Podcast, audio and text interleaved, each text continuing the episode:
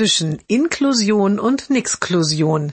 Jeden Montag eine neue Geschichte im Blog von Kirsten mal zwei. Heute Wochenende im Einkaufszentrum. Auch der Junge ist mit seiner Familie beim Großeinkauf. Auf dem Parkplatz steht eine Gruppe Jungs.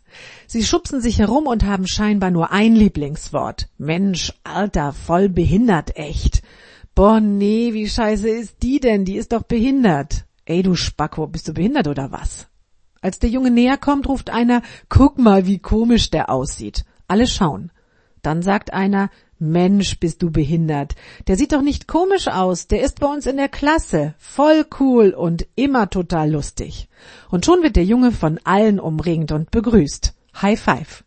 Was er denn so am Wochenende macht, wird er gefragt. Na, dann immer schön locker bleiben. Wir sehen uns Montag.